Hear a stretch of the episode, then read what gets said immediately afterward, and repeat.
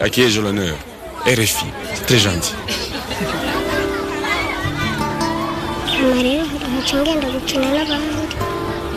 Et, cette petite fille, est-ce qu'elle est scolarisée? Voilà, non. Euh, non, parce que l'un des grands problèmes des orphelins dans le monde. C'était quoi ta maladie? Tu veux pas en parler? J'ai honte de dire. Non, faut pas avoir honte. On est entre femmes, on peut parler de ces choses-là. L'Afrique, sur les pas de Colette Berthoud. Tu as combien, d'enfants là j'ai six. Colette Berthoud, ce nom évoque pour certains probablement l'émission Priorité Santé, un rendez-vous que cette grande journaliste disparue en décembre dernier a créé et présenté pendant 28 ans sur Radio France Internationale jusqu'en août 2003. Les nombreux auditeurs qui n'ont jamais cessé de lui écrire durant ces années nous ont encouragés à lui rendre hommage à travers ses reportages. Michel Diaz. Ce nouveau rendez-vous hebdomadaire va nous permettre tout au long de l'été de revenir sur des rencontres, principalement sur le continent africain, mais pas seulement. Des histoires de femmes et d'enfants, des témoignages d'exclus et de médecins, des expériences de villageois et de chercheurs qu'elle a pu approcher au fil des années. Si vous n'avez pas la santé, la vie est difficile, trop difficile pour beaucoup d'entre nous et plus encore dans les pays du Sud. Alors comment apprécier les difficultés, les aborder, tenter de les résoudre? Colette Berthoud s'est souvent attachée à trouver une réponse au quotidien devenu insupportable pour de nombreuses femmes croisées immanquablement lors de ses enquêtes. À la veille de quitter RFI, Colette avait souhaité rendre hommage, elle aussi, aux femmes, grâce à des moments forts qu'elle avait vécus.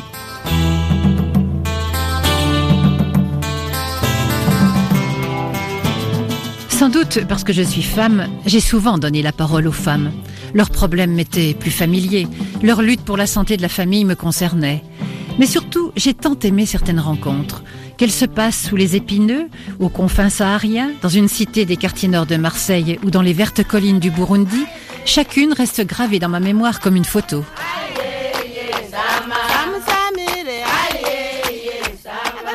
Les plus belles archives de RFI.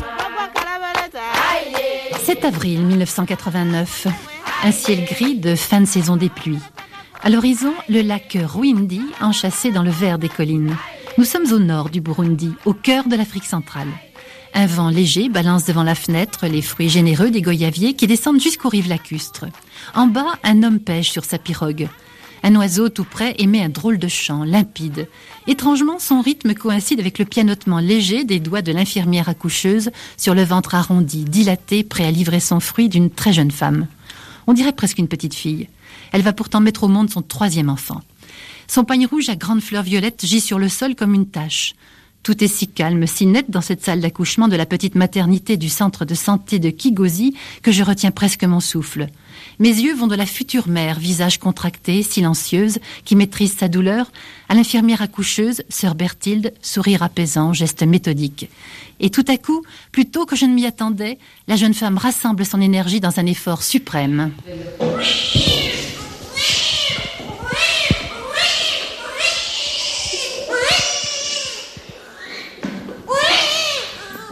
Sans un cri, sans un gémissement, elle donne la vie.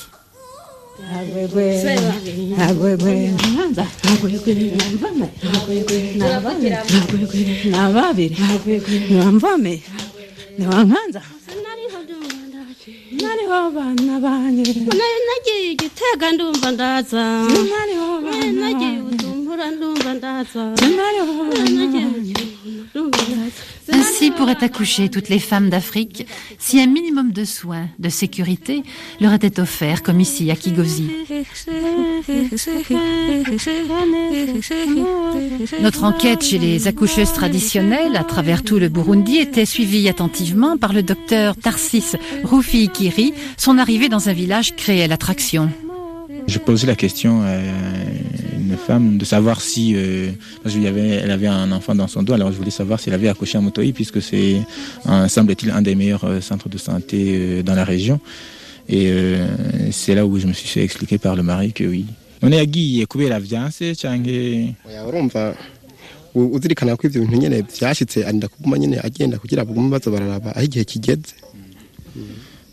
je lui ai posé la question de savoir si elle allait régulièrement euh, parce qu'elle avait des problèmes ou pas. Alors il me dit non, de toute façon, quand elle est enceinte, il vaut mieux y aller pour voir si tout va bien. Donc dans le cadre des consultations prénatales.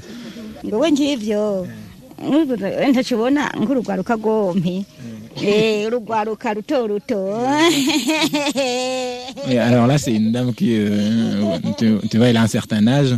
Alors je posais la question, il me disait que déjà même avant d'aller, euh, disons quand ils ont l'intention de se marier, ils vont au centre de santé pour qu'on leur explique un peu comment ça marche, vraiment des, un, disons des, un peu d'éducation sexuelle.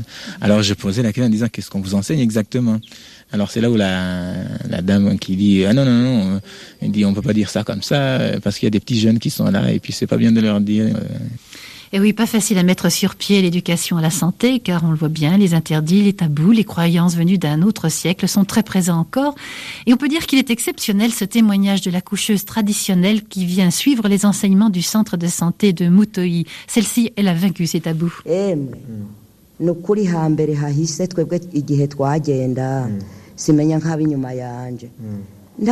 yakubwira ikintu na Personne et surtout pas la mère ne nous a ne nous mot. Quand arrivait la menstruation, tu étais seul et tu paniquais, mais tu ne demandais rien. Juste avant le mariage, la seule chose que ta mère te disait, elle t'appelait, prenait tes mains entre les siennes et te donnait des conseils. Va ma fille, respecte l'étranger. C'est lui qui te donnera des ordres à ma place. Obéis-lui. Crains tes beaux-parents qui seront à notre place. Et surtout, et surtout, ne nous déshonore pas. Ne sois pas la risée de tout le monde. Et puis, tu t'en allais. Même les grandes sœurs et les tantes qui ne disaient rien, sauf ma marraine qui m'a dit Sois sage, si tu n'es pas bonne, ton mari ne sera pas bon. C'est tout ce qu'elle m'a dit. Et je n'ai jamais dit ce que ça voulait dire. Je n'ai jamais su. Jamais. Et oui, pas même une petite initiation de la mère à sa fille pour rassurer devant tant d'inconnus, tant d'angoisse.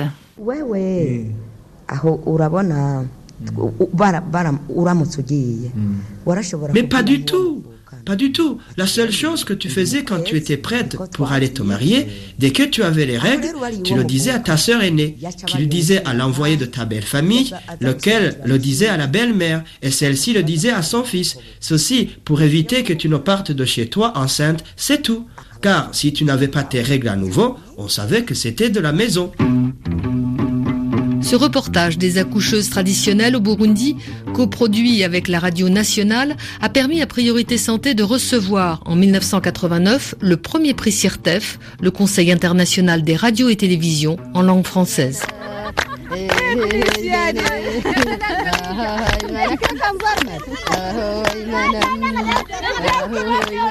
L'Afrique sur les pas de Colette Berthoud. Au Nord Mali, du côté de Kidal, après avoir suivi les équipes de vaccination contre la poliomyélite de campement en campement, je rencontre tout à coup une jeune femme, Tarza, dont je n'oublierai jamais le dénuement et la résignation désolée à son sort. Sous les épineux verts de gris, à l'abri du vent qui souffle sans cesse dans le micro, la belle Tarza me reçoit sous sa tente. Elle me semble un peu trop pâle, ses voiles noirs lui donnent l'air d'une madone. Elle a l'air là, je devine une grossesse avancée. Comme toutes les tentes nomades rencontrées dans cette région, la sienne ne contient que l'essentiel. Une natte, une théière qui chauffe sur un petit brasero, un tas de couvertures. Les nuits sont froides en décembre. Quelques objets en cuir dont je ne distingue pas l'usage luisent dans la. Entre femmes, tout de suite le courant passe. Tarza se réjouit de notre arrivée. Si vous n'êtes pas venu, nous sommes obligés de partir en ville. Mais c'est un peu loin. C'est trop loin, parce que nous sommes les gens de la brousse. Et vous n'avez pas de moyen de transport? Non, on n'a pas de moyens. On n'a que des ânes avec les chameaux. On ne peut pas aller. Chaque, chaque vaccin, on ne peut pas partir. Alors là, la, la vaccination est gratuite? Maintenant, oui, maintenant c'est gratuit pour tous les enfants, de 10 ans jusqu'à jusqu'à 9 mois. Comment vous le nourrissez, votre enfant? Ici, du lait seulement. Lait des chameaux, des chèvres, des moutons. C'est c'est terminé. Et lorsqu'il est malade, donc, en dehors du passage des vaccinations, qu'est-ce que vous lui faites? Quand il a une fièvre, par exemple, ou une diarrhée? Quand il a une, une fièvre, on fait les choses de l'arbre. C'est quoi ça C'est-à-dire vous prenez les feuilles sur les arbres pour le, le, soigner Oui, on fait les, les feuilles de l'arbre. Mm. Mm. Tu as combien, tu as combien d'enfants là Moi, j'ai six. Déjà Déjà. Déjà six enfants Je te prenais pour une jeune fille. Je ne suis pas jeune, j'ai 30 ans. C'est très jeune, 30 ans. Non, non, c'est pas jeune. C'est nous. Ici. Ici, tu as 30 ans. Tu es vieille parce que tu n'es pas toujours en bonne santé. Mhm. Regarde-moi, je suis malade toujours. Maintenant, je suis malade. Mhm. C'est vrai, qu'est-ce que tu as? Moi, j'ai la fièvre, toujours. J'ai mal au pied. Mhm. Toute ma jambe, là, ça me fait mal. Et tu as accouché ici, sous la tente? Oui, j'ai couché sous la tente. Avec les, les, vieilles femmes Oui, avec les vieilles femmes. Et si on t'avait proposé de venir te prendre et de te faire accoucher euh, à la maternité de la ville, tu aurais accepté? Oui, je vais accepter de coucher à la maternité. Tu aurais eu plus confiance, c'est ça? Oui, j'ai suis plus confiance que la maternité, mm -hmm. qui est bonne, plus que la brousse. Mais je n'ai pas les moyens pour partir en, euh, à la maternité. Très difficile. Trop pâle, Tarza et ses sœurs, j'en ai l'intuition. Le docteur Alima Sidibé de Kidal, lui, en est bien convaincu. Dans cette zone, compte tenu des changements des habitudes alimentaires, parce que c'était une zone à peu près sahélienne avant, où il y avait le lait en abondance, les produits animaux en abondance, les femmes avaient une alimentation assez fournie. Et actuellement, depuis quelques années, c'est le Sahara, vraiment, c'est l'aridité, pas de pâturage, les animaux décimés. Et les gens se trouvent d'emblée confrontés à des problèmes de nutrition. Et les femmes, en plus de ces problèmes nutritionnels, ont toutes les maternités sans arrêt, sans planification. Et ça fait vraiment le lit à l'anémie. L'anémie est une pathologie sérieusement rencontrée tous les jours. Pratiquement toutes les femmes qui viennent sont anémies. Vous avez à peu près 80% des consultantes qui arrivent dans notre structure qui sont vraiment pâles.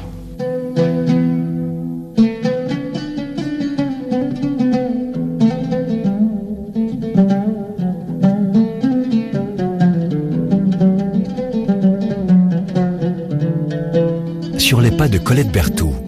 Dans l'Hexagone, cette fois, une autre plongée entre femmes. Parfois, c'est au bout de la rue que commence le voyage, ou après seulement trois heures de TGV. Je me souviens d'un couscous mémorable dans la cité des Flamands, au nord de Marseille, en compagnie d'une femme algérienne, Ada Berébou, et de ses compagnes. Un modèle d'énergie et d'intégration au service des autres habitants de la cité. Reportage en 1998. Moi, je suis arrivée sur la cité en 73. Déjà, on n'avait pas d'école, donc on s'est battu pour avoir une école. On n'avait pas de centre social, donc on s'est battu pour avoir un centre social. Après, on s'est battu pour avoir un local pour les femmes, où on faisait les petites sorties. Puis je pense qu'au fur et à mesure, ben, on a avancé. Et puis les problèmes aussi, ils ont avancé avec, parce qu'il y avait peut-être moins de chômage il y a 20 ans en arrière. Les jeunes peut-être étaient bons, on parle de délinquance. Moi, la délinquance, c'est vrai que je dis qu'il y a des jeunes délinquants. C'est ceux qui chapardaient, qui... Euh, hein, peut-être qu'il y aurait peut-être un peu mal viré, quoi. Et c'est des jeunes qui me disaient, mais Madame Bérébou, on fait rien, les vacances, on fait rien samedi, qu'est-ce qu'on on fait, on s'ennuie. Et je pense que maintenant qu'ils sont occupés, qu'ils prennent même le relais sur les plus jeunes, je trouve ça super, quoi. C'est dans votre nature algérienne de, combattre comme ça, vous êtes une femme dynamique eh ben, je pense, oui. Moi, je pense et je, crois que là où il y a à eh ben, je pense qu'il faut faire, quoi. Si on a un petit peu de santé, si bon, surtout qu'une cité, comme j'ai dit, moi, ça fait 25 ans. C'est vrai que mes enfants, des fois, ils râlent, oh, on devrait partir d'ici. Moi, je leur dis pour le moment, je suis bien, puis il y a à faire, et puis on verra peut-être, je sais pas, peut-être dans deux, trois ans, je sais pas. Alors, la difficulté, ça a quand même été de convaincre d'autres mères de famille de se joindre à vous, parce que tout seul, on peut pas grand-chose. Euh, non, moi, j'ai mis presque 10 ans pour les convaincre, et je les vois maintenant dans le local, ben, elles veulent plus partir, hein, parce que elles font les repas avant, elles faisaient que le mercredi, maintenant elles veulent faire le vendredi, elles veulent faire le lundi, elles font des petits après-midi entre elles, elles préparent le goûter aux gamins. Des fois, il y en a toujours une ou deux peut-être qui vient avec moi sur le terrain, elle me dit, ben, je t'aide quand même à porter les sacs. Et je trouve ça super, comme aujourd'hui, sûrement, peut-être il y aura quelques gamins du foot qui vont venir manger le mercredi c'est pareil, elle leur prépare le goûter. Elle leur en prépare un petit Noël, le coup de marquer un peu le Noël. Et je trouve ça super, quoi. Mais je pense que les mamans elles prennent conscience aussi des problèmes de la cité. Puisqu'elles sont là quand même pour faire la morale aux gosses. N'allez pas voler, n'allez pas, vous allez tomber dans la délinquance, vous allez peut-être tomber dans la drogue. Et je trouve qu'il y a plus de, en plus de mamans quand même qui se bougent. hein. Alors, donc, vous me présentez ces dames-là, les premières qui viennent d'arriver? Oui, alors il y a Yamina. Et puis il y a Djema, voilà. Très bonne cuisinière Djema, elle va nous donner la recette, elle. Hein. Alors, recette du couscous avec Madame Gemma. Voilà. Allez, je- je- tout pendant que vous faites votre travail, je vous enregistre. Mais j'arrive pas bien, très bien. Comme ça, on va passer sur l'antenne le couscous de Djema. Alors, vous, vous rincez quoi là? Là, je rince la viande. Ouais, c'est du mouton, bien sûr. Oui, oui. Après, je les mets dans la marmite. Je les fais revenir. Je mets de l'huile, du sel, du poivre, des tomates. De... Ah, Une grosse marmite, hein, on va être une vingtaine là. Alors, c'est une, c'est une grosse marmite. hein. Je, euh, Yamina, là. Il y a encore ça. Oh, enfin, les oignons, alors là, il y en a qui vont pleurer là. hein. Plus le couscous bon. Donc, vous allez couvrir tout ça avec de l'eau? De l'eau, du poivre, du sel. Ah ouais, c'est bon. Tu me donnes le, le bassin? Oignon. Mais vous mettez les, les légumes tout de suite ou non? Il faut Non, déjà après, laisser cuire hein? Laisser cuire la viande. Ouais, Combien de temps? Une demi-heure comme ça. Après, je mets le légume. Ça va faire euh, une heure moins le quart. Et puis après, on remet le couscous. On le passe à la vapeur. Après, on met du beurre, du sel. On le mouille encore une autre fois. On le remet encore à la vapeur. Une fois qu'il est cuit, on le met dans la grosse euh, bassine. On met du beurre. Et après, on sert. Les femmes sont chez elles ici. Elles se retrouvent avec élan, avec cette volubilité des femmes du Sud. Ada est à l'aise. Autrefois, elle a tenu un commerce dans le quartier. Cette approche des familles lui a été très utile, surtout quand elle a réalisé qu'il fallait se mobiliser individuellement pour lutter contre la drogue, pour protéger ses enfants et ceux de ses voisins. J'étais toujours là, rendre service, à remplir un imprimé, donner un coup de fil, euh, aiguiller vers une institution peut-être. Ce qui fait les gens peut dire bon, qu'ils m'aimaient bien quoi dans la cité parce que finalement j'étais un peu au service de tout le monde. Et c'est vrai que la drogue, quand je me présentais chez les parents, moi je disais pas votre fille ou votre fille se drogue quoi. Je disais seulement ben, il va y avoir un lieu d'accueil, est-ce que vous voulez venir boire un café, un peu ce qui se passe là en ce moment. Dans ce local, les femmes, elles viennent, bon, on les respecte. Si elles veulent parler un peu de leurs problèmes, elles parlent. Mais si elles ne veulent pas parler, on ne leur posera jamais de questions, quoi. C'est un local, on ouvre, on pousse la porte, on a un coup de capard, on boit un café, on mange à midi, on repart, on n'a pas besoin de raconter sa vie, quoi. Je pense que c'est ce qui s'est passé un petit peu. Mais les gens, au fur et à mesure, se sont prêts, euh, mais à se confier à moi. Mais ce que je trouve de bon, c'est montrer les bonnes choses. Qu'on ne montre pas que toujours le mauvais, mauvais côté des cités. Il y a des mamans qui se bougent. Elle doit être dure quand même, votre cité là. hein. C'est quand même une cité difficile. Oui, C'est très difficile, oui. Nous, on a eu, bon, je vous dis, il y a quelques années en arrière, pas mal de jeunes qui sont morts de drogue et d'overdose, quoi. Et moi, je sais que pendant dix ans, bon, je faisais le porte-à-porte et je me suis battue corps et âme, quoi. Peut-être moi, j'ai eu de la chance, bon, j'ai pas d'enfants peut-être qui ont touché à la drogue, mais je vois, j'ai des amis, des copines qui ont perdu même de gosses, quoi. Et c'est ce qui m'a, je crois, achevé, quoi, que j'ai dit, il faut bouger. Alors, chaque année, je me dis, ah, cette année, je fais plus rien, puis hop, quand les plus jeunes, ils viennent taper, les adolescents, ils disent, ah, ben, on repart encore une année, et puis on verra bien leurs gosses. Ils me disent, chaque année, tu reportes, et ça fait 20 ans que ça dure. Eh ben, voilà.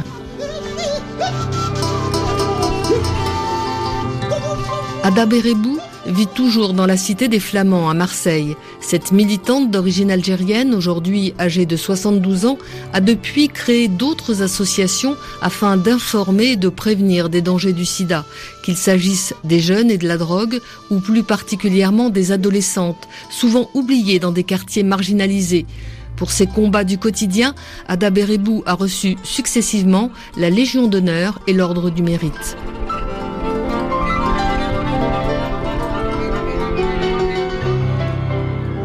Vous pouvez réécouter ces extraits d'archives venus du Burundi en 1989, du Mali en 1999 et du sud de la France en 1998. D'autres reportages sont disponibles dans leur intégralité sur www.rfi.fr. L'Afrique sur les pas de Colette Bertou, une série proposée par Véronique Barral, Vanessa Rovansky, Michel Diaz, avec l'aide d'Eugénie Ducret de la Sonothèque. À la semaine prochaine avec un nouvel épisode.